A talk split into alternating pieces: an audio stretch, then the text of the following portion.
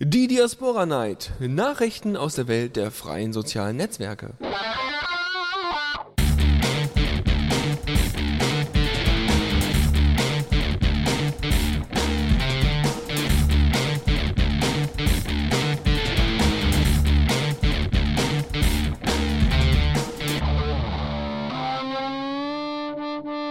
Herzlich willkommen äh, zur Diaspora Night hier an diesem Dienstagabend. Und ich bin nicht alleine da, wie ihr vorhin schon gehört habt, bei dem, beim Warm-up, sondern heute ist bei mir. Heute bin ich dabei, ich bin der Dash und ich freue mich, dass ich nach langer, langer Zeit wieder einmal hier im Gast sein darf der hervorragenden Diaspora Night. Wer Dash nicht kennt, der wird ihn vielleicht, äh, ja, wird ihn jetzt erstmal kennenlernen über die nächste Stunde hinweg, vielleicht sogar darüber hinaus. Und zwar, ähm, wir haben zusammen angefangen, Diaspora, die Diaspora Night überhaupt irgendwie ins Leben zu rufen, oder?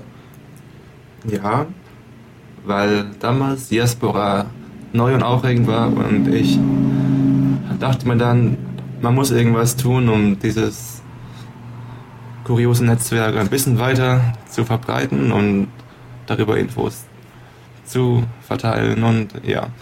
Und dann habe ich da ähm, ein paar Episoden lang mitgemacht, dann habe ich aufgehört, weil ich ins Ausland gegangen bin und jetzt ähm, durch einen Zufall bin ich sitze ich hier mit ähm, mit dem Dennis in, in meiner Bude in, in Bochum und kann hier wieder Gast sein.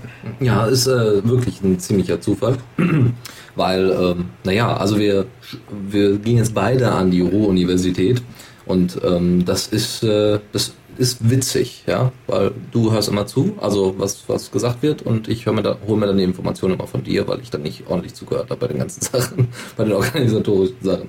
Nee, aber äh, genau, ganz klar, wir machen tatsächlich diesmal die Sendung wirklich zusammen und nicht irgendwie übers Netz oder solche Geschichten, liegt vor allem an der Internetverbindung, die hier herrscht, an der RUP, also an der Universität.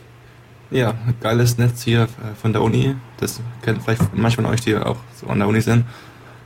Ja, ja genau, ihr dürft, ihr dürft uns beide jetzt in derselben Qualität, in derselben Lautstärke und Klangfülle erleben. Ja, dann hoffen wir mal, dass das hier alles äh, so wunderbar funktioniert, weil das ist so ein probeweiser Aufbau hier. Ja, weil äh, normalerweise streame ich ja nicht über einen Laptop, sondern über meinen Hauptrechner und äh, es scheint derzeit alles zu funktionieren. Damit wir jetzt aber überhaupt erstmal zu den Themen kommen, brauchen wir natürlich ein Jingle. Diaspora aktuell. Genau.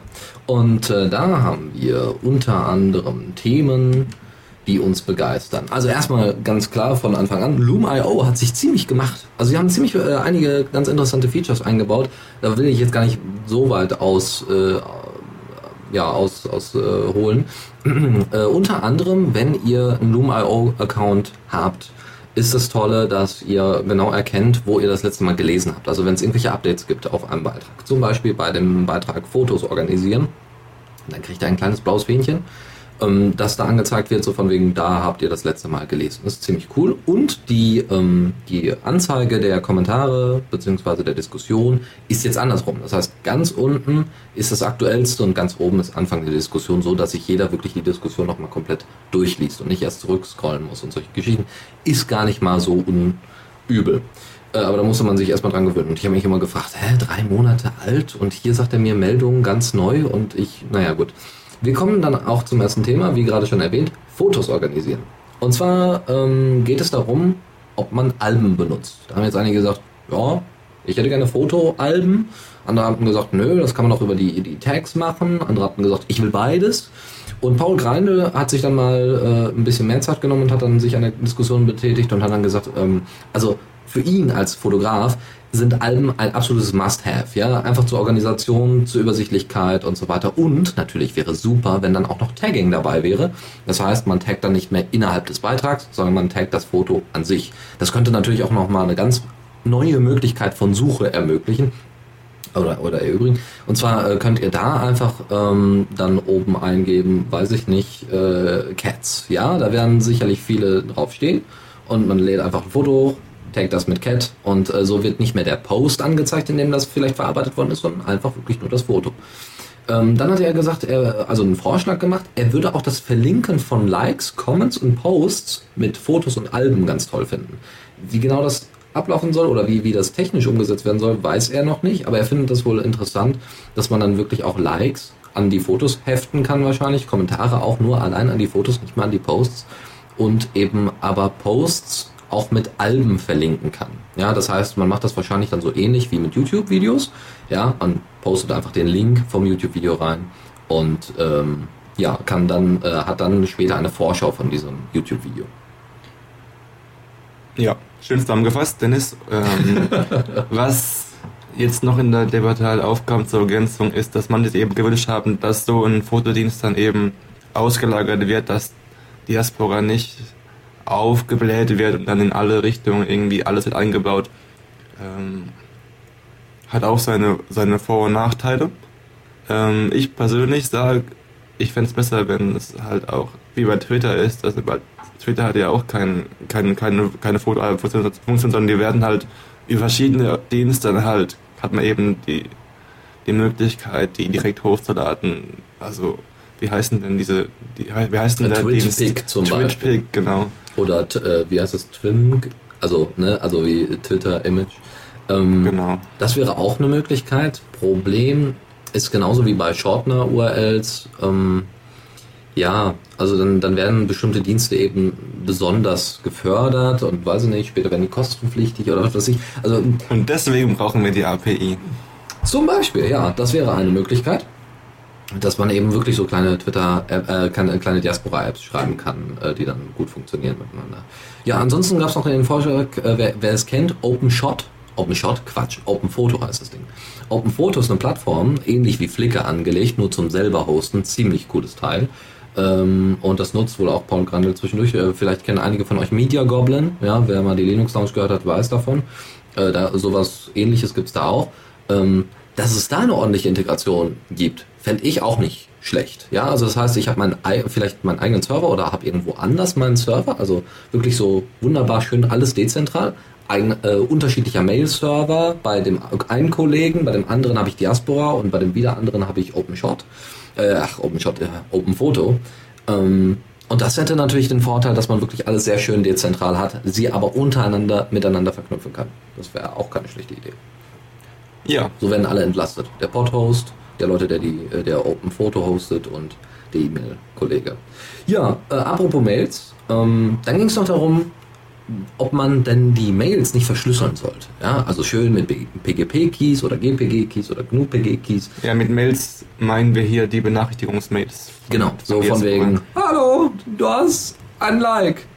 Ähm, das wäre, ähm, das, das, oder, oder von wegen, äh, es ist ein neuer Kommentar erschienen oder dein Beitrag, der und der, und das gibt es immer so einen Ausschnitt von dem Beitrag oder von dem Kommentar oder eben auch von der Nachricht, von der privaten Nachricht. Das heißt, wenn euch euer Kollege da irgendwelche, ähm, äh, irgendwelche, äh, irgendwelche Kennwörter oder sowas per Diaspora schickt, könnte es schon mal sein, dass es dann in einem oder anderen E-Mail-Postfach landet. Und das ist natürlich nicht so toll, weil, wie wir alle wissen, E-Mail ist nichts anderes als eine Postkarte, die durchs Internet rast.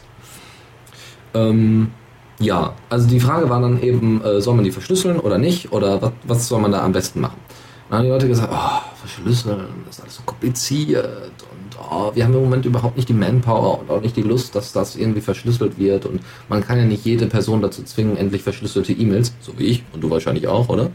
Mhm. ja, äh, zu benutzen. Ähm, und deswegen äh, sagt man dann einfach, wir machen das so. Wir machen, wir haben eine Umfrage gemacht, haben sie, ist seit drei Tagen beendet.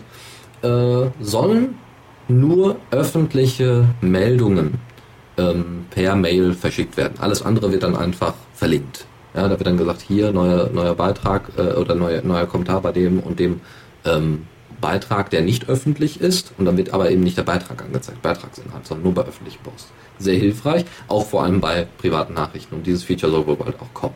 Also nur öffentliche Posts werden mit äh, dem jeweiligen halt per Mail verschickt. So. GitHub äh, ist ja derzeit so, also nicht derzeit, sondern war auch schon immer der zentrale Punkt, wo der ganze Code gehostet wird und wo auch äh, Bugs äh, zusammen, also Fehler, Programmierfehler äh, oder Programmfehler zusammengeführt werden. Alles super. Es gibt sehr, sehr viele öffentliche offene Bugs Und jetzt ist die Frage, wie kriegt man die irgendwie in so eine Art To-Do-Liste? Ja, also muss man die jeweils Prioritäten anordnen oder äh, an Prioritäten anordnen. Zum Beispiel ähm, Urgent, High, Medium und Low. So war zumindest, also ne, High, Medium, also Urgent ist wohl ganz, ganz dringend. Ja. Also der Schnick, das ist schon mal sehr hilfreich. Ist Ja. vor allem, ist vor allem im Radio immer gut. Ja. Dash, was sagst du dazu? Ja, super. Ich heb mein Schild hoch.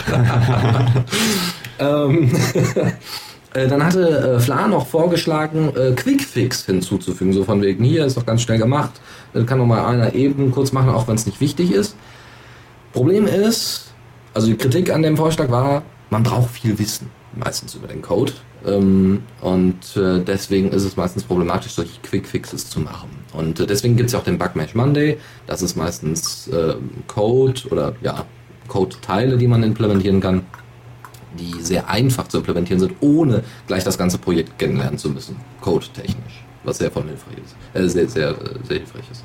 Ja, ähm, weiß ich nicht, ja, ist schön. ähm, ja, auf jeden Fall.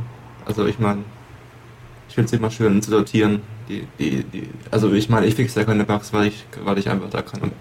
Weil ich nicht programmiertechnisch so begabt bin, aber wenn ich, wenn ich Bugs anschaue, von der Software, die ich benutze, und dann sortiere ich die immer nach dem Wichtigsten zuerst, um zu gucken, was da schief läuft. Also Ja, genau, damit man schon weiß, oh, das auf gar keinen Fall nutzen, diese Funktion. Zum Beispiel wäre ja auch so eine Art Warnfunktion, die dabei wäre.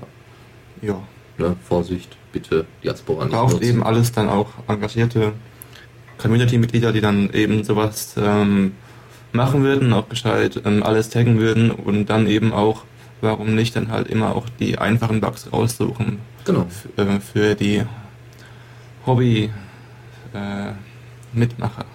Wenn ihr äh, selber irgendwie bei GitHub dabei seid, ist es auch kein Problem.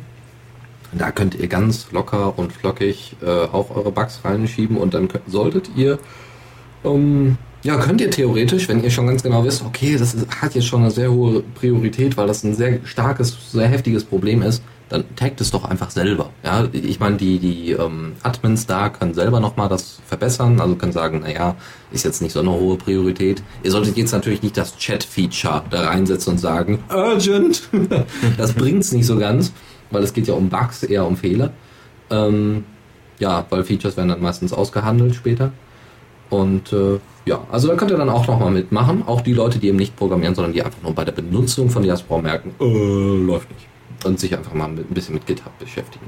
Jo. Dann gab es noch den Vorschlag aus der Community, ob man nicht wieder ein neues Fundraising macht, also wieder neues Crowdfunding und alle finden das total toll. Nein, das finden überhaupt. Also es gibt ganz wenige, die das toll finden, dass jetzt wieder Geld gesammelt werden soll, dass wieder irgendwo pff, verpufft. Ja, am besten in so einem Superpod wie Join Diaspora. Und wie wir das ja schon von den ehemaligen Entwicklern kennen. Deswegen ist das in, äh, hat Fla das erstmal kritisiert und hat gesagt, ähm, ja, derzeit ist eigentlich überhaupt kein Geld nötig. Aus dem einfachen Grund. Wir haben derzeit Strukturen, die einfach funktionieren. Das ist super. Ja, also wir haben zwar wenig Developer und wir haben auch wenig Developer, die neu dazukommen, aber es läuft irgendwie. Irgendwie macht jeder irgendwann mal irgendwas. Und es läuft. Äh, was wir eher brauchen, anstatt Geld, ist eine Roadmap. Und wenn man jetzt so eine Roadmap hat, also eine, eine Liste, eine, so eine To-Do-Liste, die am besten priorisiert ist, ja, am besten von GitHub her, dann ist das alles ganz super, weil dann könnte man theoretisch, wenn man einen Developer hat, der gerade arbeitslos, arbeitslos geworden ist und sagt, hör mal, ich habe jetzt hier ein halbes Jahr frei, beziehungsweise vielleicht sogar noch länger. Aber ich stelle mich jetzt ein halbes Jahr zur Verfügung als Entwickler und ihr könnt mich ja bezahlen. Finde ich jetzt gar keine so schlechte Idee. Und dann sagt man, okay, er macht das. Wenn er das dann auch macht, ist dann eine große Frage. Muss dann einer mal über das äh, Geld so ein bisschen die, also drüber schauen. Aber ansonsten, wenn er das macht, super Ding. Ähm, dann könnte man tatsächlich einen Crowdfunding starten, so von wegen hier, wir haben entweder ein oder zwei oder vielleicht drei Developer, die wirklich da regelmäßig Vollzeit dran arbeiten wollen. Ja, genau, so wie es eigentlich bei fast allen Softwareprojekten ähm, ist, die bei Kick- Kickstarter oder so ähm,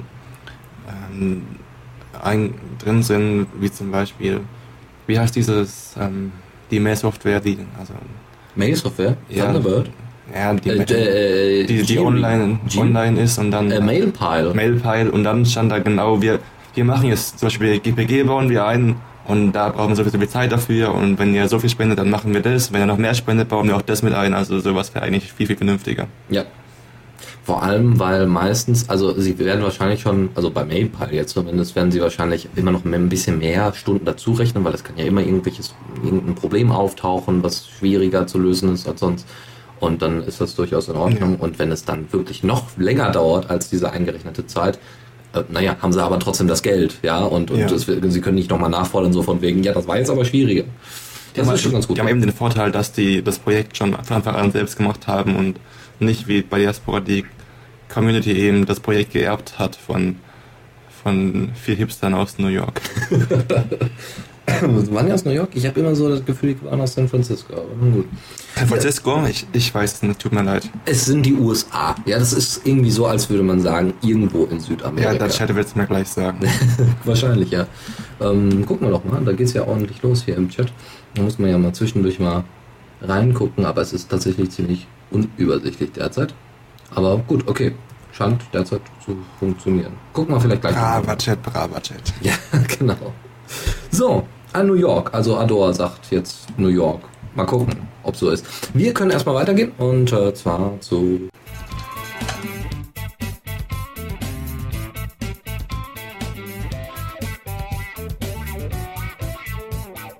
Blick aus dem Fenster. So, okay. Dann tun wir den doch mal. Ihr hört ja wahrscheinlich zwischendurch das Fenster. ja, es ist halt Ruhrgebiet. Ja, und da fahren Autos und Bahnen. Vor allem jetzt in so einer dicht besiedelten, äh, dicht besiedelten Bereich.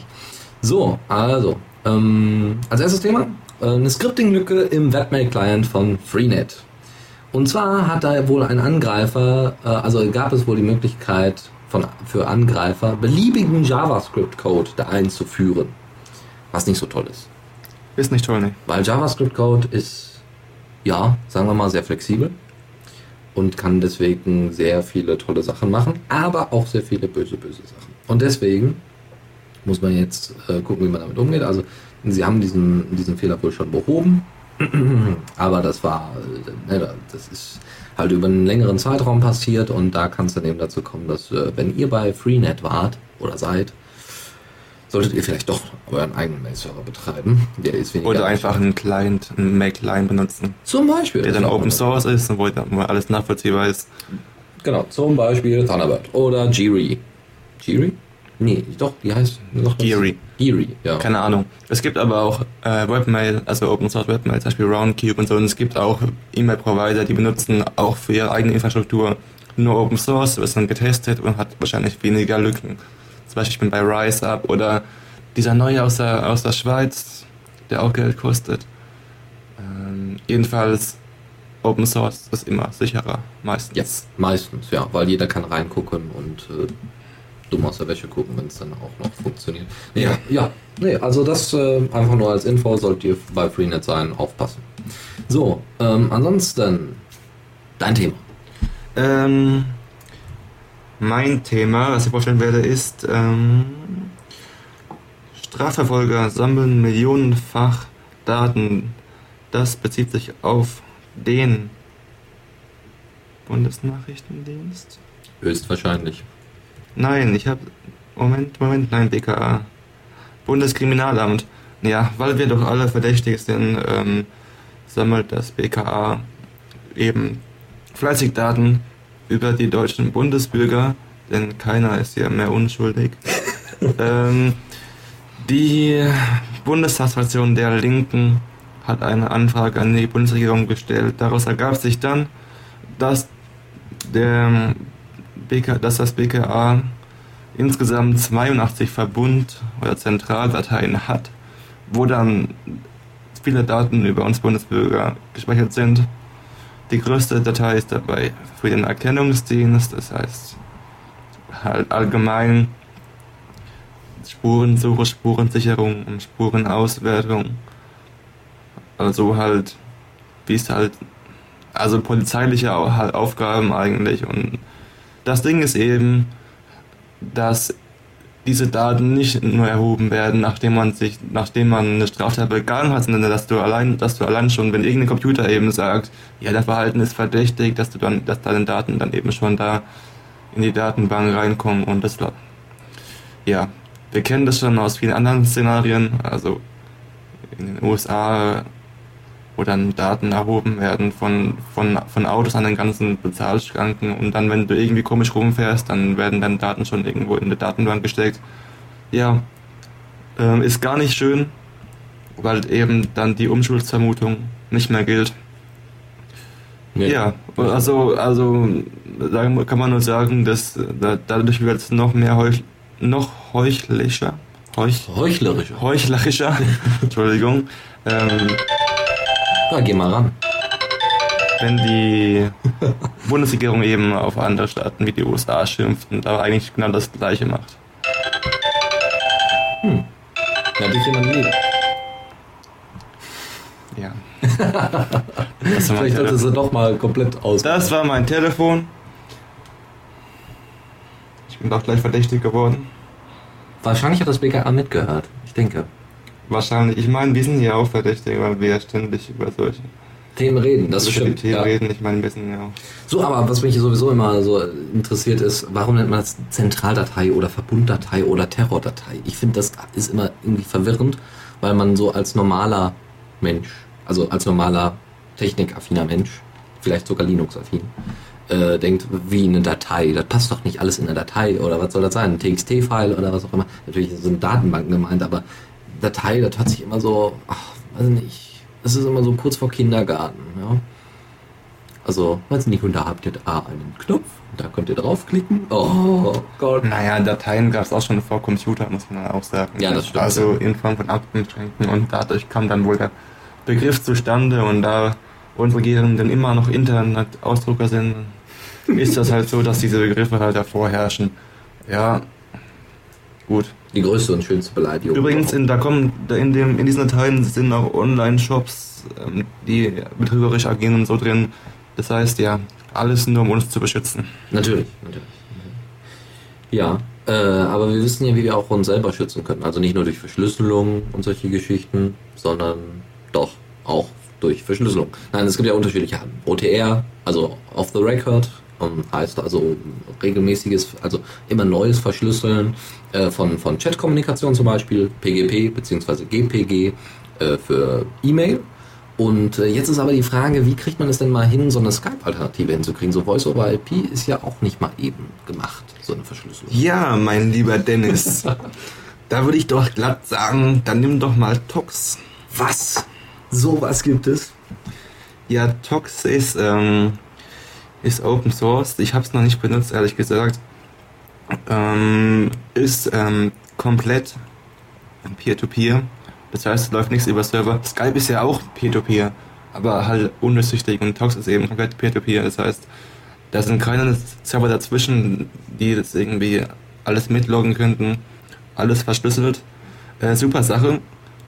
Ähm, ist in der in der Pre-Alpha-Phase, also noch bei weitem nicht komplett stabil und vor allem auch ist noch nicht bewiesen, ist es jetzt wirklich sicher. Das heißt, ihr seid eingeladen, das zu testen. Aber die eigentliche Nachricht ist jetzt, ist jetzt dass ähm, es ein Tox-Plugin für Pitching gibt, also den bekannten Multi-Messenger.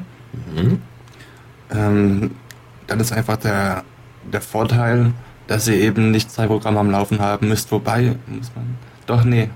Nee. Man, braucht nicht zwei Programme. Es reicht einfach der und da könnt ihr da auch ganzen anderen Kontakte, also IRC zum Beispiel, alles in einem Programm haben. Ist eine tolle Sache. Ich werde es ausprobieren. Auch wenn wahrscheinlich es wieder ähm, es lang, also lange dauern wird, bis ich die Leute, mit denen ich auf XMPP kommuniziere, dann auch dazu gebracht habe, Talks auszuprobieren, ist halt nicht alles kompatibel. Ähm, aber gut, ich meine, wer Geek ist, der probiert auch gerne andere und neue Sachen und auch gern vieles gleichzeitig aus. Es gibt auch noch Bitmessage zum Beispiel auch zum Ausprobieren. Das heißt, ladet euch runter, ähm, ist, ähm, können, müsst ihr halt euch kompilieren. Wenn ihr Arschlinks habt, dann könnt ihr euch das auch automatisch kompilieren lassen übers AOR. Ähm, bestimmt gibt es irgendwann auch dann bald ein Ubuntu-Paket oder ein Ingame PPA. Ja. Ja, also coole Sache. Gerade in, also in Zeiten der, von der NSA-Skandalen sollte man sich nach Alternativen umsehen. So, apropos Überwachung. nicht nur Regierungsagenturen überwachen, Was? sondern auch private Konzerne. Es gibt da einen großen Konzern mit dem 2O im Namen. Ähm, Yahoo! Fast richtig. Fast richtig. Nein, wir, wir, wir, wir reden vom, vom, vom guten Onkel Google, ähm, der uns ja, ähm, wie man so schön sagt, nicht als Kunden, sondern als, Produkt. als Produkte hat. Wir Produkte sind leider ein bisschen schlauer geworden und haben jetzt, ähm, wir haben jetzt gemerkt, dass durch Cookies unser Verhalten im Web nachverfolgt werden kann.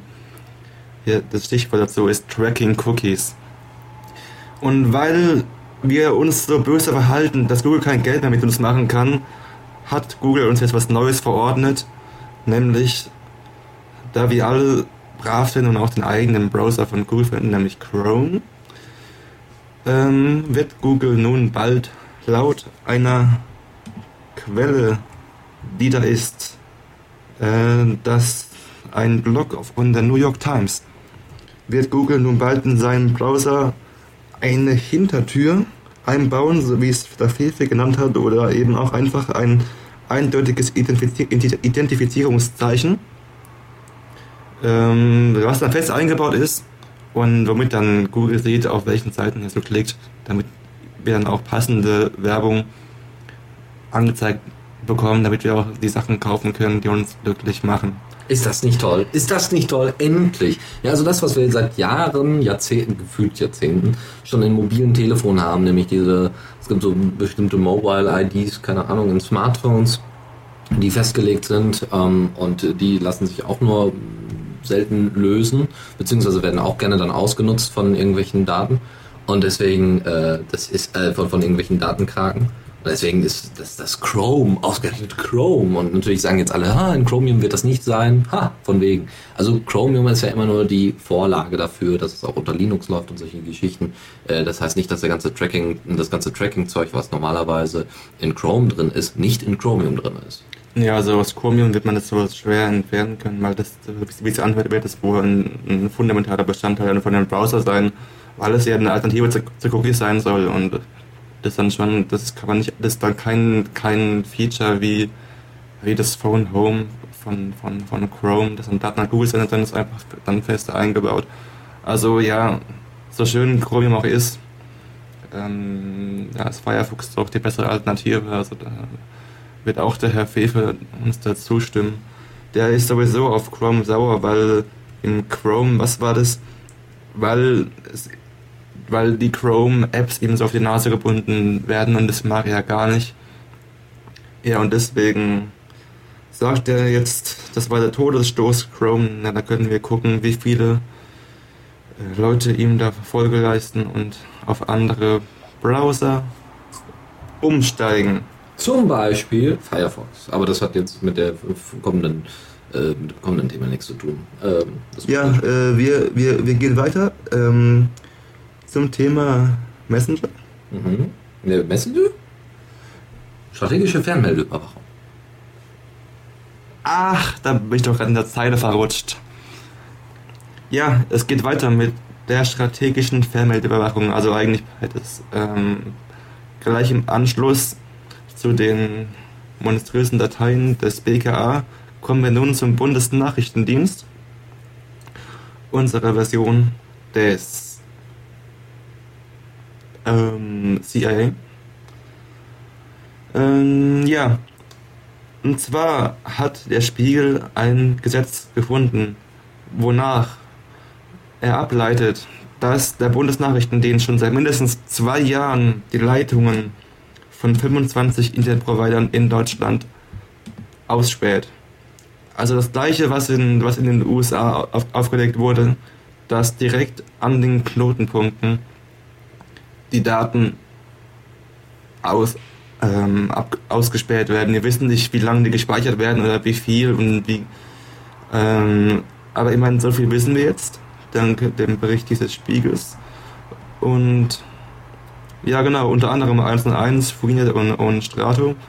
Natürlich geht es hier um einen Geheimdienst und der will ja das deutsche Volk schützen, deswegen würde er nie im Leben die Daten von uns deutschen Bürgern ausspähen. Das wäre ja auch nicht cool.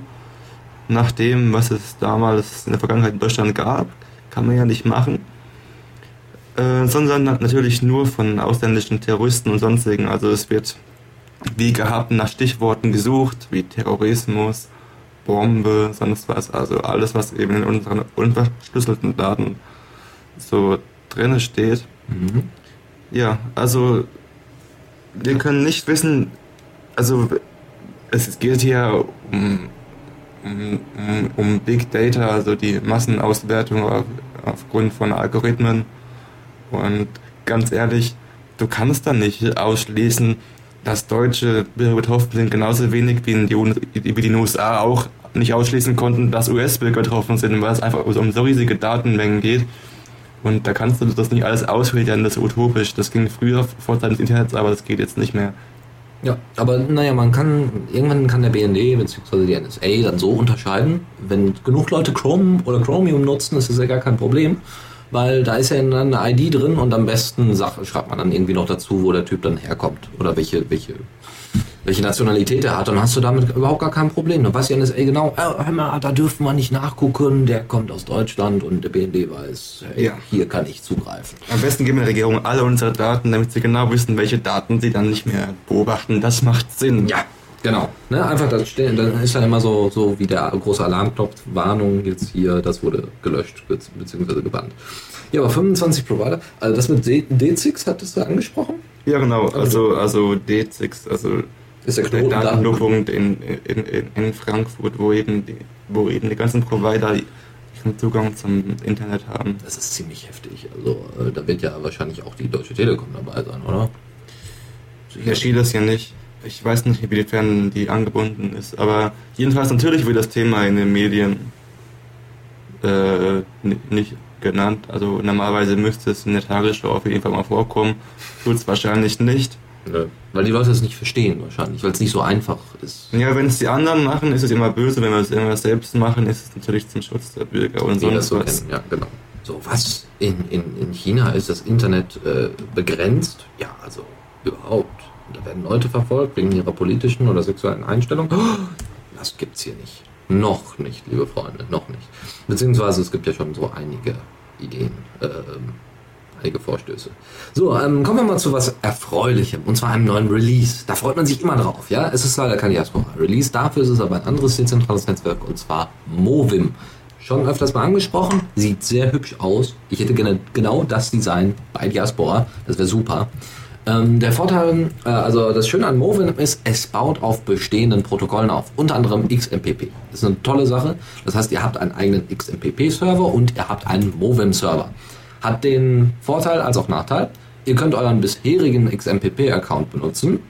Hat den Nachteil, wenn ihr noch keinen habt, müsst ihr euch erst noch einen separaten Account machen auf einem anderen Server und dann ist so Dezentralisierung, Overflow. Und für Anfänger ist es vielleicht nicht so ganz nachvollziehbar, was, was da jetzt genau soll, äh, was das soll. Aber ähm, jetzt in der neuen Version 0.2, äh, 072 haben sie die Datenbank geupdatet und die Datenbank-Schemata verbessert. Das heißt, es gibt schnelleren und besseren und geordneteren Zugriff auf die Daten. Es gibt einen Avatar-Support, der bereits im XMPP, also X, XMPP-Protokoll ist ja falsch. Das ist ja das XMP-Protokoll, der bereits drin ist. Äh, was super ist, ähm, das unterstützen sie jetzt. Das äh, Verfolgensystem oder Folgensystem, hier auch Subscription System genannt, ähm, ist komplett neu geschrieben worden, geht also auch nochmal schneller, besser, weiter, höher, toller. Ähm, dann haben sie eine Unterstützung von YouTube-Links eingebaut, wie, äh, ne, wie man es eben schon bereits von Diaspora kennt, so kleine Thumbnails und dann geht das an und dann kann man da draufklicken und dann fängt es an zu spielen und alles super. Ihr habt eine, ähm, das, äh, das Design ist so ein bisschen überarbeitet worden, also das CSS und jede Menge Code ist rausgeflogen, der nicht mehr benötigt wird, das heißt ne, weniger weniger Schrott im Code, was auch sehr hilfreich ist, wenn man weiter dran entwickeln möchte. Dazu gibt es, ähm, es gibt wohl einen Bereich, der heißt äh, Server, es gibt eine Server-Page und eine Explorer-Page. Und die Explorer-Page ist, um neue Sachen zu erfinden, also finden, so, so ähm, Wenn, wenn man jetzt, weiß ich nicht, neue Tags oder neue äh, Beiträge finden möchte, dann macht man das auf der Explorer-Page. Wenn man überhaupt Informationen über den Server haben möchte, dann geht man auf die Server-Page. Und diese beiden Pages sind, ähm, diese beiden Seiten sind aktualisiert worden mit mehr Infos, mit tolleren ähm, und Details. Und äh, das heißt, man weiß auch deutlich mehr über denjenigen, der den Server betreibt. Dann ist derzeit, äh, wurde zumindest im, im Changelog oder in einem Blog, auf Ihrem Blogbeitrag nochmal erwähnt, dass das Chatroom-Feature, also dass ihr einen eigenen Chatraum kreieren könnt mit XMPP innerhalb Movims, ähm, dass das immer noch in der Entwicklungsphase ist, aber voranschreitet und dass jetzt das Erkennen, also dass ihr, dass ihr, dass euer User, dass ihr euer Zugang, ne, weiß ich nicht, ihr habt jetzt ihren Jabber-Account und ihr loggt euch ein, dass euer Zugang und die Authentifizierung der Login deutlich schneller verläuft. Ja, und dass, dass, äh, dass dann gesagt wird, ja, ist richtig, ist genau der Typ, der hier gerade sein Passwort angegeben hat, ist genau derjenige. Ja, und das ist, ähm, und wer eben einen Ubuntu-Server betreibt, der kann auch äh, den Release auf Launchpad sich angucken, runterladen, installieren. Und äh, wie gesagt, auf Ubuntu ist es natürlich von Vorteil, äh, weil da könnt ihr das Ding einfach als sogenannte PPA einspeisen, geht aber jetzt über den eigentlichen Radius von der Diaspora Night hinaus. Müsst ihr dann zwischendurch bei Linux Launch hören.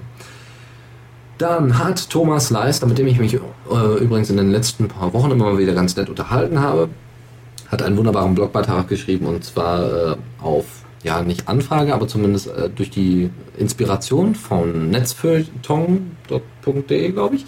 Ähm, die haben aufgerufen, schreibt doch einfach mal in einem Blogbeitrag, warum ihr derzeit mit eurem, äh, mit, mit, den, mit dem, was ihr als letztes so gegoogelt oder, oder in sonstiger Weise erfahren habt, warum ihr verdächtig seid. Ja, also wenn man das so aus dem Kontext nimmt, so von wegen, oh mein Gott, der hat nach, weiß ich nicht, Atombombe gegoogelt, wahrscheinlich baut er eine. Wahrscheinlich haben sie sich das gedacht, ja hast du ein Problem. Ähm, weil das ist komplett aus dem Kontext gegriffen. Wenn du jetzt aber für Geschichte lernen musstest, hm, problematisch. Naja, auf jeden Fall hat er äh, gesagt, äh, mal so ein paar Stichpunkte gesagt, warum er denn verdächtig ist. Und zwar, er nutzt kein Facebook, sondern Diaspora, sondern ein dezentrales Netzwerk. Also der achtet so auf Privatsphäre, das ist ganz böse. Dann, äh, er ist Linux- und Technikaffin, ja, das heißt, er macht so Open-Source-Zeug ja, und nutzt nicht normal Windows mit einem kaputten Internet Explorer oder so, auch böse. Der hat voll verschlüsselte Festplatten, er hat was zu verbergen, wir wussten es immer. Er hat äh, vor kurzem auf der Wikipedia ähm, mal nach Bleistiftanzünder, also so, ein, so, eine Möglichkeit, wie man Bomben, glaube ich, zündet, äh, nachgesucht, weil er eigentlich mal wissen wollte, wie das Ganze funktioniert. Er hat nach Senfgas und anderen Chemikalien gegoogelt wegen Syrien. Ähm, er, hat, er benutzt einen verschlüsselten Chat, weil er, wie gesagt, etwas zu verbergen hat. Er übt Kritik, offene Kritik an den USA und er würde sich als links bezeichnen und ist deswegen für den BND verdächtig genug. Sehr schöne Zusammenfassung, sehr, sehr schön zu lesen. Und äh, wer das selber mal machen möchte, kann das gerne mal auf die Diaspora tun. Ähm, und äh, uns dann einfach mal die Beiträge schicken. Ja, weil wir, wir bekommen die ja halt nicht direkt immer. Also wir haben ja keinen Überblick über den kompletten Stream, deswegen einfach mal, wenn ihr einen schönen Beitrag habt, einfach mal zuschicken und wir entscheiden dann letztendlich, was wir damit machen. Wahrscheinlich wird er sogar in der Sendung landen. Ja, extra, sogar mit Fähnchen und Aufmerksamkeit. Warum sind wir verdächtig? Wahrscheinlich, weil wir so eine Sendung machen. Ja. Also mein Festplatte ist auch komplett verschlüsselt. Ich also, ähm, wenn ich dann mal in den Flughafen, an den Flughafen gehen würde und halt irgendwo ausreisen würde und dann würden die Beamten meinen Laptop angucken wollen, wahrscheinlich wenn ich in die USA einreisen würde, wäre das so, und dann würden die nur so ein blinkendes Feld sehen, wo, ich, wo sie das Passwort eingeben müssen. Dann, dann würden sie mich wahrscheinlich so, so lange mobben, bis ich das Passwort eingebe. Foltern. Ja, deswegen Stichwort ähm, den äh, Deniability. Was? Deniability. Also ihr müsst es, ihr müsst es, ähm, ihr müsst es abstreiten, ihr müsst es, äh, genau, plausible Liability, ihr müsst abstreiten können, dass ihr was zu verbergen habt. Das heißt, viel schlauer wäre es, einen Laptop zu haben, ähm, wo dann RAP automatisch ähm, eigentlich Windows boostet, man muss irgendwas klicken, damit Linux kommt und dann, wenn dann die Zollbeamten den, den Laptop hochfahren, sehen sie nur irgend so ein Clicky Bunti Windows, wo irgendwie Katzen, die Katzenbilder drauf sind. Katzenbilder. Und die eigentlichen geheimen Daten sind dann auf einer Partition. Also nur mal als grobes Beispiel. Das wäre eine Möglichkeit, ja. Oder wenn ihr ne, hier ähm, Passworteingabe und solche Geschichten, äh, äh, also wenn ihr trotzdem eine verschlüsselte Festplatte habt, könntet ihr das so machen, dass ihr zum Beispiel sagt, äh, anstatt eben da steht hier bitte Passwort eingeben, dass man, ich will das unbedingt mal ausprobieren, ob es da irgendwie eine Möglichkeit gibt, dass ihr einfach äh, hinsch, äh, hinschreibt, es ist ein Fehler aufgetreten, Boot nicht möglich. Zum Beispiel. Ja. Das würde meistens schon reichen, glaube ich. Ich glaube, dann würde der, der normale Zollbeamte oder was auch immer oder der, der Fahnder würde sagen, äh, ja gut, dann nicht. Ja, Genau. und dann wird man sagen, ja, die Festplatte ist kaputt, dann gucken die da drauf, alles nur Gewusel, das erkennen die gar nicht. Das, dann kommt genau das nämlich in, zum Tragen. Die Verschlüsselung wird zum größten Schutz aller Zeiten. Ja, außer halt die analysieren dann eben die Festplatte genau und erkennen dann eben, dass da eine Partition ist, die nicht auftaucht und die dann verdächtig ist. Ja, aber jedenfalls, ja, sowas macht einen halt verdächtig. Mm, Die einzige Lösung, die ich eben sehe, ist halt, dass so viele Menschen wie möglich eben, äh, dass sie halt verschlüsseln und Open Source benutzen, damit es halt normal wird. Und es gibt, also es gibt eigentlich keine andere Lösung. Ähm, ja, und deswegen muss man eben politische Arbeit machen. Genau. Und da kann es auch dazugehören, dass man eben so wie der hinterher hier aus dem Blog, dass man eben auch so einen Post macht, wo das dann ein bisschen auf ironische Weise ein bisschen erleuchtet wird. Ja, wie gesagt, also wenn ihr mal Beiträge macht in der Form, einfach mal zu uns zuschicken. Wir äh, werden die gerne mal in der Sendung erwähnen. Anderes Thema, die NSA. Hahaha, ist doch kein anderes Thema. Und zwar, es geht darum, dass äh, die NSA es irgendwie rausgefunden hat, wie man Tor kaputt macht, beziehungsweise wie man die Anonymität in Tor zerstört. Äh, Fefa hat den Beitrag gelesen und wir waren einfach zu faul, den Beitrag, nein, ich war einfach zu faul, den Beitrag zu lesen. Und deswegen hat Fefa das wunderbar zusammengefasst und hat einfach eingeschätzt, ähm, er hätte eigentlich gedacht, die von der NSA wären weiter. Also ähm, es wurde da beschrieben wohl, wie die da zugreifen, aber ähm, da, da geht es wohl nicht irgendwie um großartige Fehler innerhalb äh, der, der Tor-Browser, obwohl es in Firefox durchaus Fehler gibt, die bereits ja ausgemerzt worden sind und äh, dass die NSA sich wohl wahnsinnig die, die Zähne äh, kaputt gebissen hat daran, dass ähm, äh, dass sie da endlich mal einen Exploit, also einen Fehler finden, äh, den, den noch keiner kennt und dass sie den dann ausnutzen können.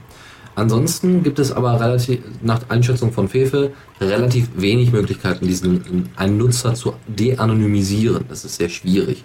Aber äh, blöd sind die auch nicht. Äh, GCHQ, also quasi der NSA und BND-Pendant in England, der ja auch mit, äh, der auch gut dabei ist, mit Theora, ne, nicht Theora, Theora war ein Codec.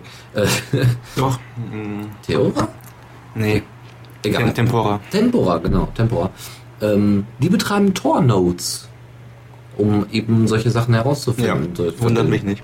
Ne? Ja, mich auch nicht. Also, Also, jetzt, also ich habe nur andere Quellen gelesen und ich meine, die Leute von Tor, also die Entwickler, wurden natürlich von, von, von Mails bombardiert nach dem, nach diesem geilen Artikel und ähm, sie konnten eben Entwarnung geben, dass anscheinend die Geheimdienste eben ein, einige Tor-Nutzer mit Hilfe ihrer, ihrer Tricks identifizieren können, aber sie können es nicht gezielt machen. Das heißt, sie können, sie können nicht einen, einen bestimmten Nutzer eben identifizieren, das ist immer nur zufällig und sie können schon gar nicht alle Nutzer irgendwie zuordnen. Das heißt, Tor funktioniert äh, noch weiterhin. erstmal ja. Also man soll ja natürlich vorsichtig sein, aber äh, eigentlich, das ist eben immer der Witz, je mehr Leute Tor nutzen, desto besser wird Tor. Ähm, Ja, äh, andere Sache, ganz andere Sache, und zwar ähm, einfach mal, warum, warum habe ich das eigentlich mit eingebaut? Ich fand es einfach nur interessant. Und zwar, wir haben ja eine bestimmte Debattenkultur auf Diaspora und die funktioniert größtenteils sehr, sehr gut. Ja? Gepflegter, respektvoller Umgang miteinander äh, und einfach grobes, nettes, offenes Interesse an bestimmten Themen und an Meinungen. Ähm, wo es Pro Probleme gibt, ist bei popularscience.com. Diese Seite ist normalerweise eine ganz normale äh, Wissenschaftsseite, die das die einfach mal so ein bisschen erzählt, ne, au- aus den Tagebüchern von Wissenschaftlern so ungefähr. Ist sehr interessant, keine Frage. Die haben aber jetzt die Kommentare geschlossen. Und zwar mit der Begründung, dass über die Erkenntnisse nur noch in einer Art und Weise debattiert wird, die nicht mehr zulässig ist. Also es wird dauernd kritisiert, nee, das kann nicht sein und darf nicht sein. Also wirklich in einer Form, in der man eigentlich so Talkshows eigentlich einbetten würde. Ja, so äh, wie zum Beispiel digitale Demenz. Ja, solche Geschichten werden dann da eingebaut, wo ich dann äh, jeder technikaffine Typ denkt, der sich ein bisschen mit dem Netz beschäftigt hat, haben die so noch alle auf dem Zaun. Oder, äh, ne, also nicht so wie Oma Lütchen, die dann sitzt, ja, vielleicht ist ja doch was Wahres dran. Oder die mit dem Internet, das ist alles böse. Ähm, ist genau derselbe Kram. Genau auf so, einer, auf so einem Debatten, äh, Debattenniveau ist wohl da, das äh, in der Kommentarspalte bei Popular Science passiert und deswegen haben sie sie abgestellt. Weil keine Debatte mehr darüber find, äh, stattfindet, oder nur noch geringfügig, wie denn solche Möglichkeiten, äh, wie denn solche Errungenschaften jetzt in Zukunft Menschen helfen könnten oder was für Gefahren sie bergen, ähm, sondern eher da äh, immer angefochten wird, ja, das kann ja eigentlich gar nicht sein. Ne, da werden wahrscheinlich die amerikanischen Kreationisten ganz viel Spaß haben. Gut, und noch eine ganz andere Sache. WhatsApp geknackt. Wird natürlich jetzt erstmal sagen, oh Gott, was? Nein, ich nutze doch täglich WhatsApp. Also wie jetzt nicht, aber oh nein, und ich muss ja unbedingt mich schützen vor ne, Angreifern. Und jetzt haben die WhatsApp tatsächlich geknackt. Wer hätte das gedacht? Eine Gruppe namens Pastil, äh, nee, Palestinian Hackers hat äh, es anscheinend hingekriegt, ähm, die, die, die, ähm, die Domain whatsapp.com zu verlagern auf ihren eigenen Server. So kann man das erstmal nennen. Ja, also den Namen der, der Internetseite whatsapp.com leitet nicht mehr auf die WhatsApp-Seite, sondern auf die Seite von den Hackern. Also mittlerweile nicht mehr. Nicht mehr, mittlerweile nicht mehr, das ist richtig, ja. Aber was eine coole Sache ist, also jetzt würde man ja sagen, ja gut, dann haben die jetzt einfach einen Vorhang, einen anderen Vorhang dahin gehangen und haben gesagt, wir haben jetzt gehackt. Nicht ganz. Das Problem ist nämlich, dass die Verbindungen äh, über die WhatsApp-Server ja so funktionieren. Das heißt, wenn die Domain aber woanders rüberfliegt, also wenn jetzt, ne, also weiß ich nicht, ich habe jetzt ein Smartphone, du hast ein Smartphone, ich schreibe dir eine Nachricht, die muss erstmal über den WhatsApp-Server, also muss erstmal an WhatsApp.com geschickt werden und von da aus dann an dich, könnten die Hacker es mitgelesen haben. Das heißt, wenn wir jetzt in den letzten Tagen WhatsApp benutzt hätten, hätten die Hacker durchaus die ganze Zeit die Nachrichten mitlesen können. Da hätte auch mal etwas Wichtiges dabei sein können. Problematisch. Auf jeden Fall ähm, nebenbei, falls ihr den Begriff mal hört, sowas nennt sich DNS-Spoofing. Ja, also man tut so, als wenn man die normale Website von äh, WhatsApp, ist man aber nicht. So, dann, ähm, wie gesagt, also sie haben keinen Zugriff auf den WhatsApp-Server gehabt. Also sind nicht in das System eingedrungen, weil das wahrscheinlich auch viel zu aufwendig gewesen wäre. Und haben dann da nach irgendwelchen Passwörtern oder sowas gesucht und nach Verbindung oder nach gespeicherten Inhalten. Sondern sie haben eben derzeit nur eben Sachen abgegriffen oder hätten Sachen abgreifen können, die äh, in der Downtime passiert sind. Äh, also in der Zeit, wo WhatsApp so nicht erreichbar war. Ähm, ja, ansonsten wäre es das zu dem Thema. Ähm, und schon sind wir. in- Ne, wolltest du nicht noch vorstellen, Was denn? die eine mögliche Alternative? Zu WhatsApp, genau. Ah, ja. Äh, wo habe ich denn mein Handy rumliegen? Also Ja. Dennis ist momentan total besessen von einer eine Alternative für, für, Ah, ja. für WhatsApp, was genauso funktioniert. Also auch mit Handy, Handynummern statt User-Handles, aber Open Source ist. Ja, also ja, nicht nur Open Source, sondern auch noch dezentral, zumindest nach äh, Angabe des Kollegen. Ist aber gar kein Problem. Ähm, und zwar nennt sich das Ding Contalk. Contalk, also wie, wie Kontakt, nur hinten dann Talk wie äh, sprechen dran. So, Contalk. Ähm, seit kurzer Zeit ist das durchaus ein sehr cooles, äh, sehr cooles Tool, weil sie jetzt auch ein neues Logo haben, was sehr ansehnlich ist. Das ist sehr cool. Und es also man kann es genauso benutzen. Ich habe selbst Leute gefragt, die normalerweise WhatsApp benutzen. Man kann es genauso benutzen wie äh, WhatsApp. Ähm, also man gibt seine Adresse, also sein, sein, seine ähm, Nummer ein, kriegt eine SMS geschickt und dann wird dann halt gesagt, hey, du bist ja tatsächlich der, für den wir dich halten und dann kannst du jetzt online gehen. Und so kann man eben mehrere Leute in seiner Kontaktliste direkt finden und weiß ganz genau, dass sie da sind. Das ist sehr von Vorteil. Man hat, ähm, man hat hier ganz normale Gespräche, man kann diese Gespräche durchsuchen, man kann selber Gespräche anfangen. Ähm, aber was es eben so gibt noch drin, sind solche Sachen wie Serverliste aktualisieren. Das heißt, oder man kann eine manuelle Serveradresse angeben. Wie Server? Ist es nicht dezentral? Ist es, ja. Aber du kannst eben deinen eigenen Server angeben, zum Beispiel. Ist es nicht Peer-to-Peer? Nein. Aber es ist trotzdem dezentral. Ja, weil Diaspora ist ja auch nicht Peer-to-Peer. Zum Ja. Beispiel. Dürftest du auch nicht nutzen. Okay. Ja, also deswegen, ähm, weil es wahnsinnig schwierig ist, das immer äh, verfügbar zu halten per Peer-to-Peer. Wie Weil- sind denn da die Vorteile gegenüber XMPP? Äh, nee, XMPP wollen sie einbauen. Aha. Mhm, mhm. Ja, also jetzt, äh, das hatte ähm, Dennis Schubert auch mal angesprochen, so von wegen fände er nicht so doll, dass, äh, dass jetzt wieder ein neues Protokoll aufgebaut wird und wieder ein neues Problem. Es soll XMPP eingebaut werden. Und äh, das hat dann den Vorteil, dass ihr das eben zusätzlich noch als XMPP Messenger benutzen könnt und eben Xeber vielleicht abgelöst wird. Vielleicht. Obwohl Xeber schon ziemlich gut ist, keine Frage. Es werden noch ein paar Sachen geändert natürlich. Ähm, also so ein paar äh, Einstellungen werden äh, noch äh, versteckt bzw. verbessert. Und im Großen und Ganzen finde ich das, also man muss bedenken, der Typ macht das komplett alleine. Also es ist eine Person, die sich dieses ganze Projekt ans Herz äh, gesetzt hat. Ähm, man kann über die Mailingliste ja nicht mitentscheiden, aber zumindest Ideen geben oder vielleicht auch mithelfen, einfach mal nachfragen. Contalk ist derzeit verfügbar in der Version 2.2.8 und ihr könnt das Ganze auf contalk.org nochmal nachvollziehen, was ziemlich cool ist. Und ich hatte die übrigens mal angeschrieben, weil sie ja damals noch dieses hässliche Logo hatten.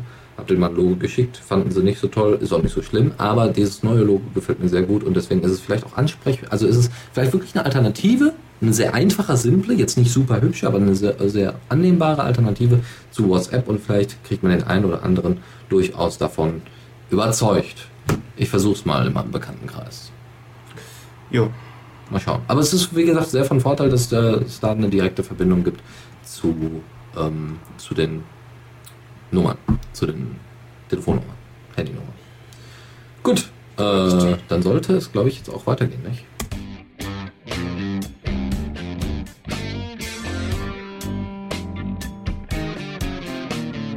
Neues aus der Community. Jo, jo, läuft? Ja, wir laufen noch. Gut, ja, ich war mir jetzt gerade nicht so sicher. So, und zwar, bitte. Jetzt bin ich wieder dran. Mhm. Äh, und zwar die Diasporianer waren wieder ganz fleißig, haben viele tolle und geistreiche Sachen gepostet. Ähm, los geht's mit dem User André Jordan. Und zwar hat er sich gefragt, wie kann ich denn mein eigener OpenID-Provider werden, weil ich will nicht von irgendwelchen anderen Diensten abhängig sein und ich möchte gerne meine ID, die ja wichtig ist, auch selbst noch Kontrolle haben. Und dann hat ihm die Community geholfen und fortan benutzt er auf seinem Server das Programm PHP MyOpenID oder auch PHP MyID. Also ganz simpel, falls ihr mal darüber nachgedacht habt, ähm, OpenID ähm, selbst zu hosten, probiert es mal aus. Ist gar nicht so schwer. Mein persönlicher Tipp wäre, wenn ihr OwnCloud davon eine Installation habt, ist auch direkt eingebaut, ähm, ein OpenID Provider. Das heißt, ähm, ja, gar nicht so schwer. Probiert es mal aus. Und wenn ihr den OpenID benutzt, ich persönlich ähm, habe es jetzt noch nicht richtig benutzt, weil Also du ich, weil ich, weil ich so, ja, weil ich einfach das so gewöhnt bin mit verschiedenen Usern, was eigentlich total blöd ist, aber ja, ich soll es vielleicht mal ändern. Jedenfalls, ja, Dennis, benutzt du Oh. OpenID? Nee, nicht wirklich. Nee, ich benutze, also ich würde gerne mehr Browser-ID benutzen. Das ist ja dieses Persona von, von äh, Firefox, äh, beziehungsweise von Mozilla. Das würde ich tatsächlich lieber benutzen. Warum? Ja. Ja, weil es eigentlich bis auf, ein, äh, bis auf die E-Mail-Adresse relativ dezentral ist, weil es wirklich mit dem Browser umgeht und weniger mit, mit irgendwelchen Servern, die dazwischen müssen. Und es ist, sagen wir mal, benutzerfreundlicher für die Leute, die jetzt nicht immer gleich einen eigenen Server benutzen wollen.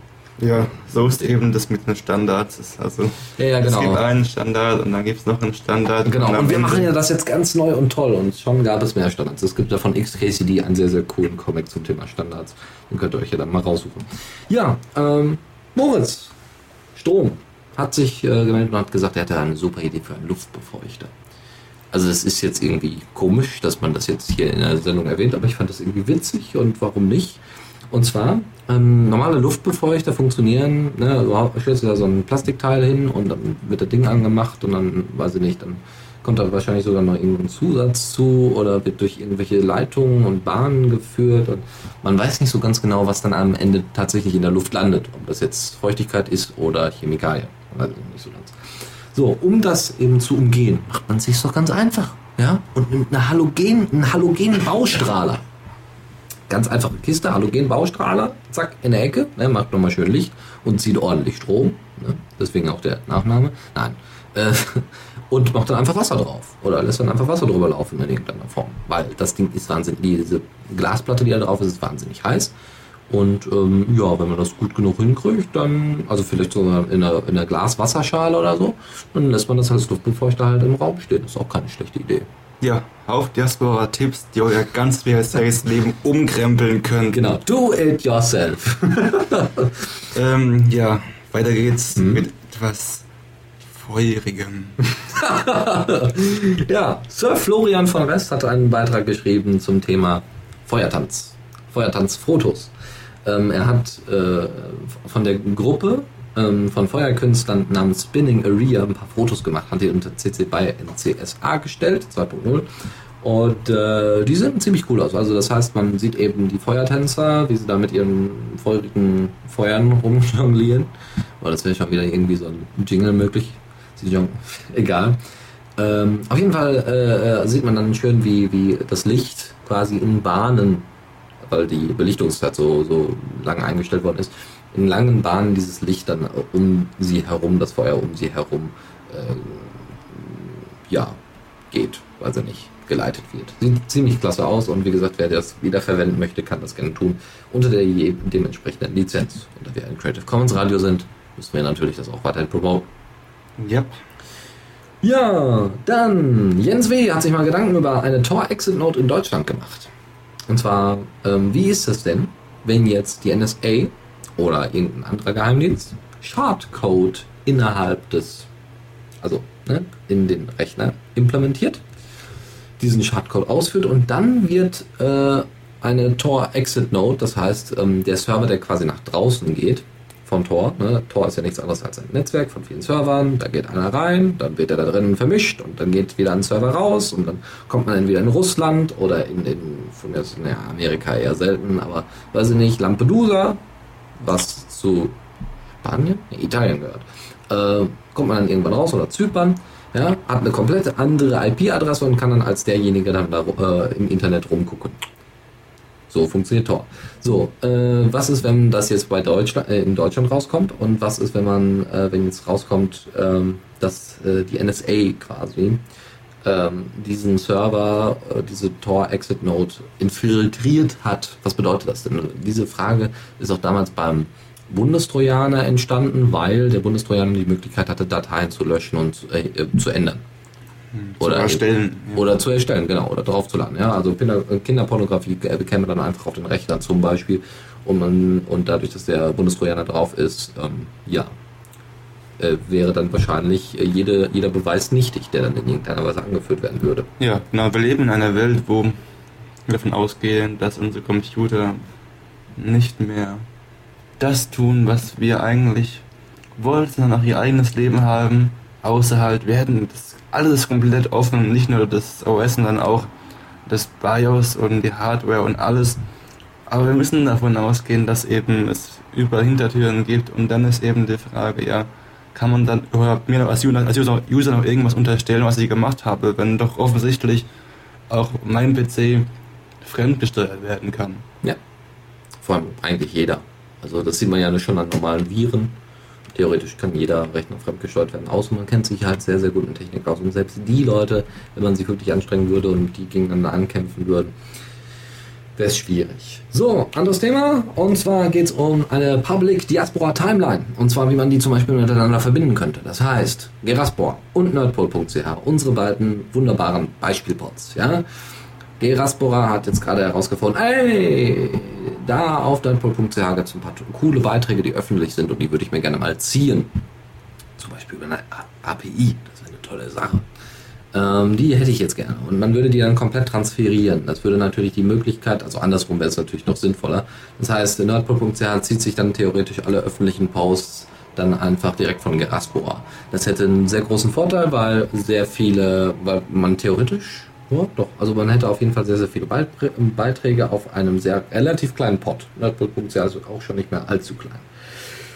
Das wäre eine Möglichkeit. Da haben wir auch schon mal öfters drüber gesprochen.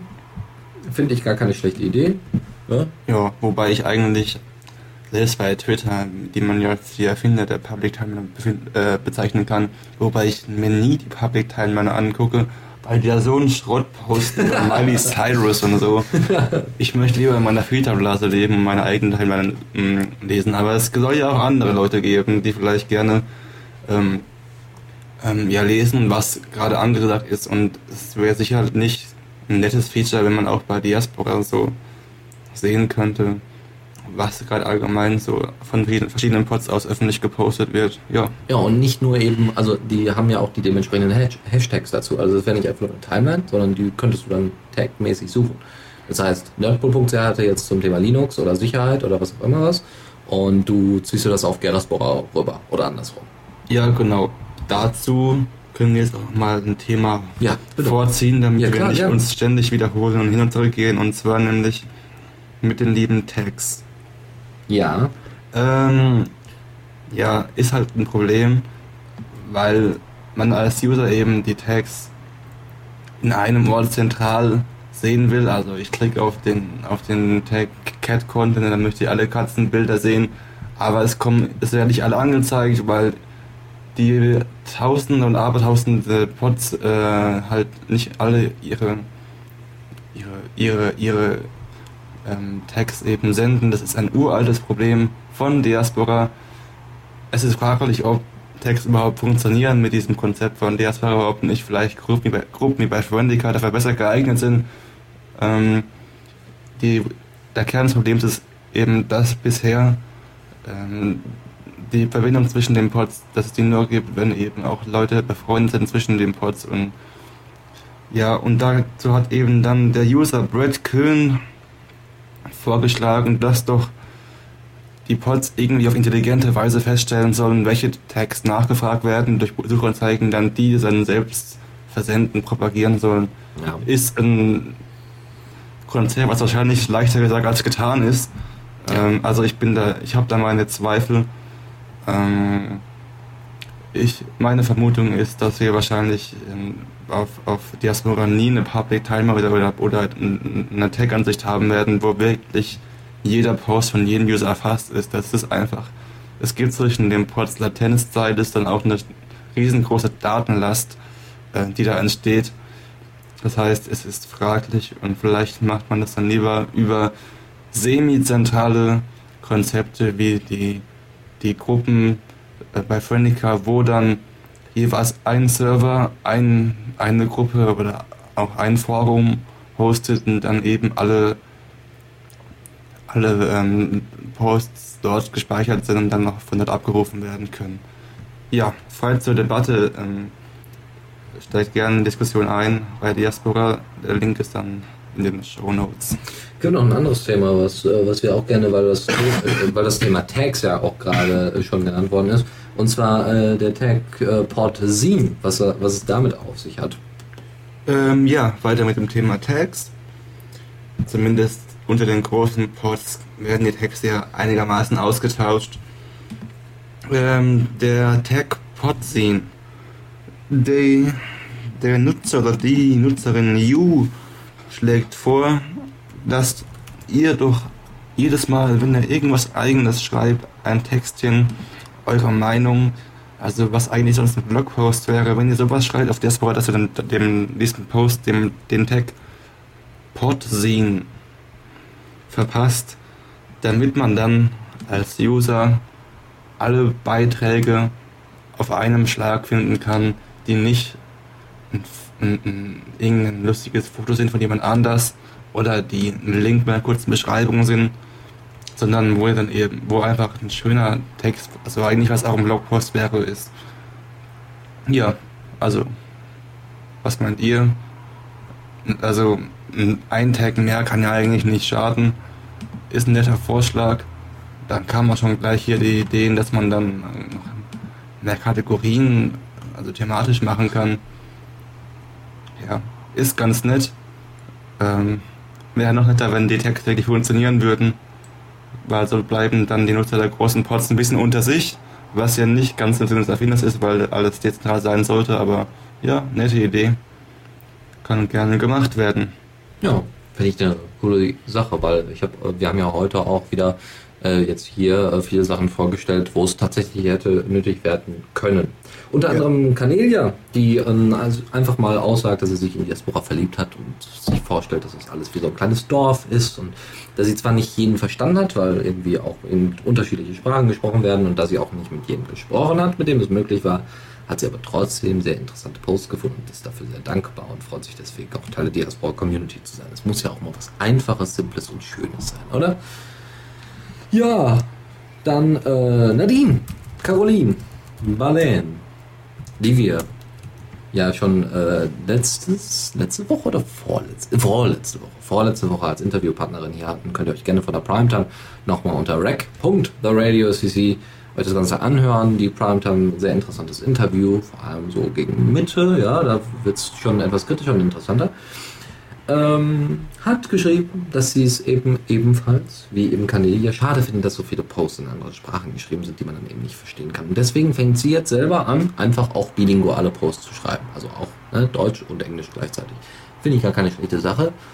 Da wir jetzt von The Radio CC eher das Problem haben, dass wir, was heißt das Problem? Wir konzentrieren uns eher auf die deutschsprachige, also auf den deutschsprachigen Bereich. Was, was, weil was sollen wir jetzt hier äh, bilinguale Posts schreiben, wenn am Ende sowieso wieder nur Deutsch über den Stream geredet wird? Macht keinen Sinn. Ja.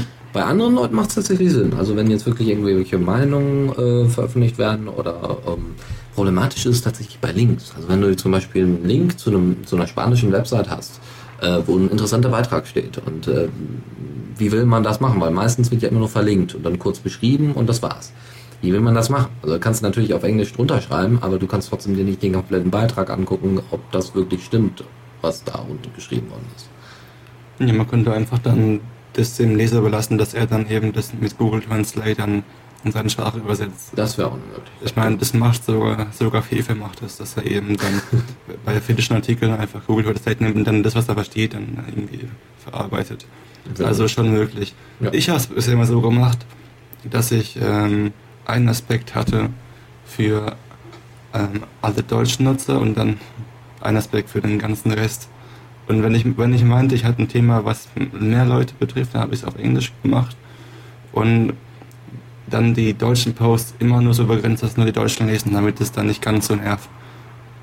Ähm, das ist sicher ein recht ein, ein, einmaliges Konzept, was vielleicht nicht alle so machen, aber ja, ähm, ja, wie soll ich sagen, wenn man halt, wenn man halt im Stream dann einen Post hat, eine Sprache, die man, eine Sprache, die man nicht versteht, dann kann man einfach hinweg scrollen, dann ist auch kein großer Schaden getan. Nee. Was, was ich immer sehr schön finde, ist die Posts von hier, von Fla, diesem französischen Entwickler, der das auf Französisch und, und Englisch schreibt. Ja. Also, der, also ist es er oder sie? Oder Äh, ist es er, denke ich mal. Ähm, Flip Bergen, doch, ich denke schon. Also ähm, super auf, großer Aufwand, aber bei den tollen Sachen, die er schreibt, ist es ähm, Ja, vor allem Schön. Dev-Sachen, ne? Also es sind so Entwicklerthemen, die Diaspora direkt äh, angehen und da finde ich, dass beide Sprachen da auf jeden Fall ihren Platz haben. Ich meine, Jonne, Jonne und äh, ach, wie heißt der denn noch an? Florian auch, ja. Also die, ähm, die sind ja auch deutsche Entwickler und die schreiben trotzdem auf Englisch und das ist schon ganz gut so. Und theoretisch können sie es natürlich auch auf Deutsch und Englisch machen, aber pff, jeder also sollte soweit Englisch verstehen, deswegen finde ich das eine gute Sache. Äh, zwei Kleinigkeiten noch, sind eher Linkverweise als wirkliche Inhalte. Und zwar ähm, gibt es äh, von Ravenbird wieder einen etwas längeren Text, wo, das, wo der Hashtag Podsin durchaus ge zu gepasst hätte, und zwar mit dem wunderschönen Titel Keine Zeit für kritisches Denken. Genaueren Inhalt dürft ihr euch dann angucken. Ich habe nur mal kurz drüber bin nur mal kurz drüber geflogen und es kam das Wort aufgeklärte Gesellschaften drin vor. Deswegen habe ich das einfach mal mit in die Links gepackt. Ja, also für alle, also allgemeine Diskussion ähm, steigt auch da mit ein. Also ist ein sehr kluger Kopf, der Ravenbird. Ich denke, viele haben den auch abonniert auf Diaspora und immer wieder interessante Debatten über unsere Gesellschaft. Genau, er hat übrigens, äh, haben wir auch schon mal angesprochen, äh, Ravenbird hatte ja das Querdenkerwiki.org, wenn mich nicht alles täuscht, veröffentlicht. Und äh, da gab es auch schon viele coole Beiträge und wer da mal reinschauen will, kann das gerne tun oder vielleicht das eine oder andere hinzufügen kann. Ja, dann. Boah, meine Grammatik ist echt am Arsch. Das ist unfassbar. Ich weiß, hab einen Satz bekommen. Ja, meine auch. Das ist schlimm. Aber deswegen sind wir ja jetzt auch so langsam am Ende der Sendung. Meine Stimme macht jetzt auch nicht mehr mit. Und zwar gibt es einen kleinen süßen Comic, bestehend aus zwei kleinen Bildern und die eigentlich alles sagen zum Thema Facebook-Meldungen und Diaspora-Meldungen. Könnt ihr euch gerne angucken, gibt es in den Shownotes, beziehungsweise ich packe es jetzt nochmal gerne in, packe jetzt nochmal gerne in den Chat, damit er auch Bescheid weiß. Und äh, somit sind wir durch. Wir sind fertig mit unserer ersten, tatsächlich jetzt so gemeinschaftlich, wirklich nebeneinander sitzenden Sendung. Habe ich ja noch nie gemacht. Das war jetzt auch für mich neu in der Form. Ja, genau. Also wir sind durch die ganzen Themen durchgerasselt. Könnt ihr dann später alles nachlesen. Dennis hat in diesem Fall jetzt die Recherchearbeit gemacht. Ähm, du hast ja auch hier, hallo, also will man ja nicht, nicht schmälern hier. Ja, du hast die Themen gefunden. Also, ja, und?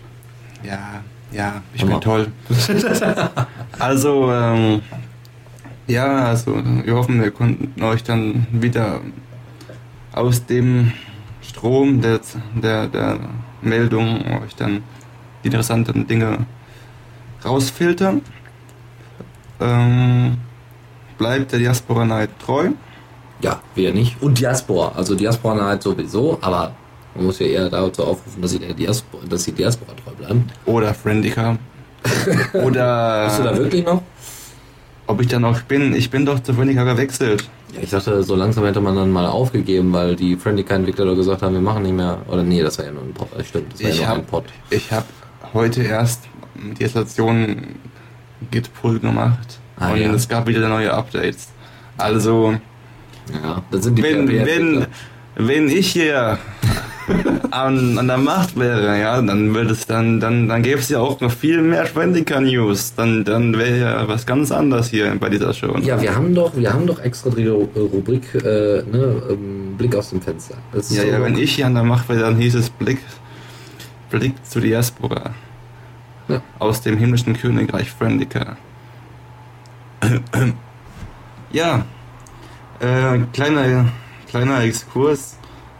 Ich finde auch Diaspora ganz toll. Äh, ich finde alles ganz toll, was, was, dezentral was ist. dezentral Ich ist. finde Murmeln auch irgendwie eine interessante Idee. Also wirklich das so auf XMPP irgendwie aufzubauen, das ist irgendwie eine nette Sache. Ja, Ja, gut, okay, wir sind durch und äh, deswegen, ah ja, jetzt hier gibt's noch, ähm, jetzt haben wir hier noch ein bisschen Kritik von Deus. Dash, wenn ihr dieses Setup noch mal äh, noch macht, tu bitte ein wenig was für den Raumklang.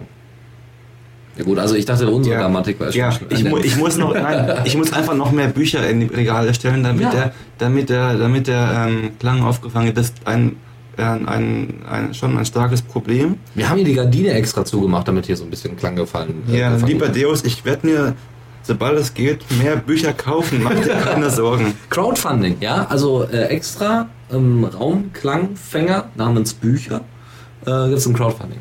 Machen wir auf Start Next ein Crowdfunding auf und ihr könnt dann alle dafür spenden, dass wir irgendwelche billigen alten Bücher kaufen, die groß sind, die keiner lesen will. So alte Schillerbände oder sowas. Goethe, Ja, und zwar all seine Werke. wobei ich habe, ich fange jetzt an zu studieren und ich denke, da werden sie auch automatisch die, die Bücher hier werden auftauchen. Das heißt, ihr werdet hier dann erleben können, eventuell, wenn wir es nochmal hier machen, dass dann der Klang ein wenig weniger, ein, ein bisschen weniger halt. Genau. Ja, ähm, somit kommen wir dann zu den berühmten letzten Worten. Ähm, Bis zum nächsten Mal. bis zum nächsten Mal und einen lieben Gruß an die Kollegen von NSA, GCHQ und BND. BND. Da, da, da, da.